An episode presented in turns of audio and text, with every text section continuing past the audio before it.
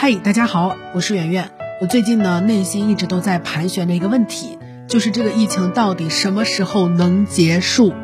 我在家已经憋了四十多天了，快两个月了吧。工作日跟周末不分开，时间感越来越弱，就感觉永远都得不到休息。在家办公固然是很爽的，但是很多问题真的需要当面沟通和谈判。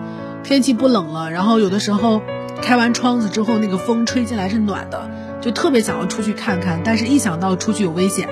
就打消念头，去查看了疫情的信息之后呢，大概能得出这样一个结论，就是我国的疫情已经控制住了。呃，我们国家已经从一个疫情的输出国变成了一个疫情的输入国。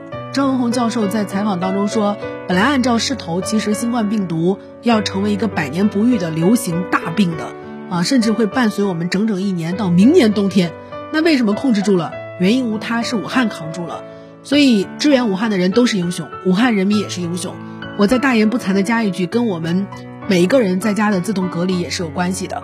呃，中国的这次疫情战争差不多已经到后半段，但是全世界的战争如火如荼。我最近看到国外那个新增的病例，都感觉到心惊肉跳的。呃，其他国家他们在防控方面的表现会直接影响到我们国家后期的防控效果，因为对于我们国家来说，呃，目前可能面临的最大的风险就是从外国输入到我国的病例。比如说前些天我看到一个新闻，我真的是看到特别气，快要骂出声了。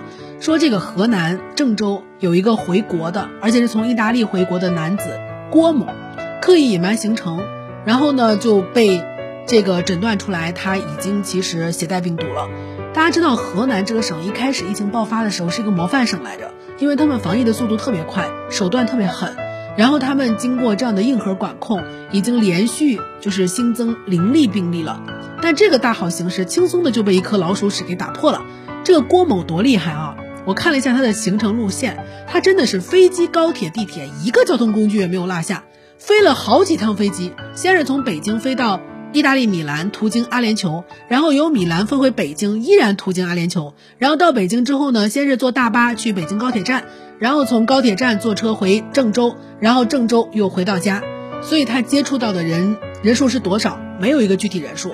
现在跟他就是密切接触的是三个北京的人已经被隔离了，还敢去意大利？意大利什么情况？意大利现在的病例数已经达到了一万五千多例了，死亡人数也破千了。这个男的呢，他把病毒带回来没关系，他还不自行隔离，回来之后每天正常上下班，头疼嗓子疼，自己跑去药店买板蓝根，被民警查询的时候还死活不承认自己出过国，最后就被强行拉到了隔离点。他凭着一己之力，成功的打破了河南十二天病例零增长的记录，跟郑州十九天零增长的记录。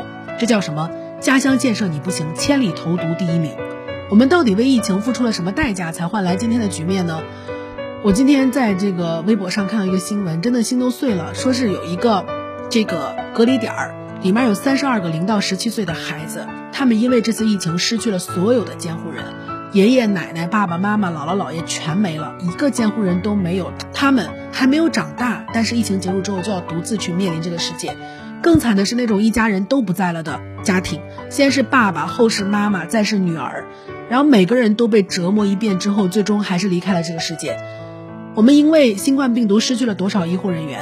就武汉中心医院这一家，截止到现在有四位医生殉职，四位医生平危，还有超过二百三十位医护人员被感染。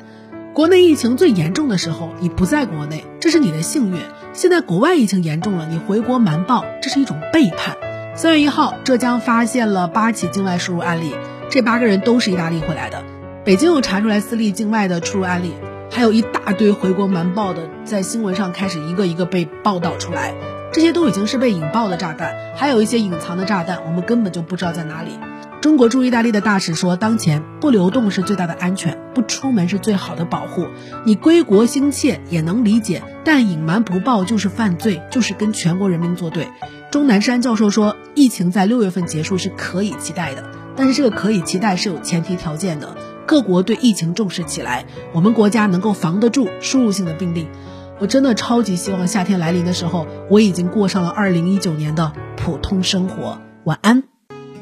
更多文章可以关注我们的公号“逆流而上”，流就是刘媛媛的刘。